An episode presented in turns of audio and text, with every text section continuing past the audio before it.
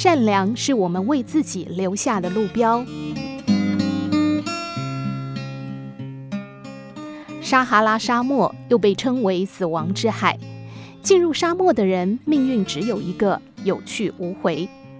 直到一八一四年，一支考古队第一次打破了这个死亡魔咒。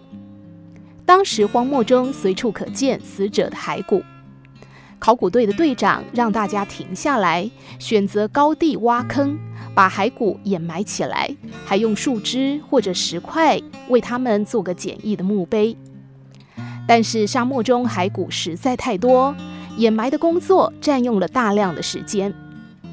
队员们开始抱怨：“我们是来考古的，不是来替死人收尸的。”但队长固执地说：“每一堆白骨都曾经是我们的同行，怎么能忍心让他们曝尸荒野呢？”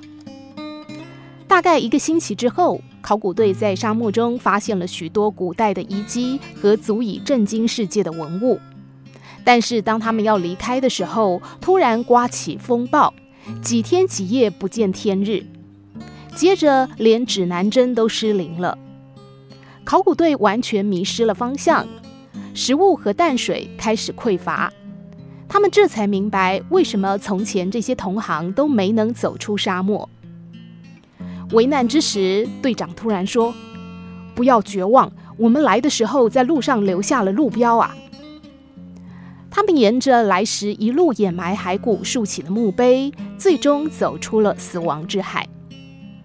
在接受《泰晤士报》记者采访的时候，考古队员们感慨地说：“善良就是我们为自己留下的路标啊。”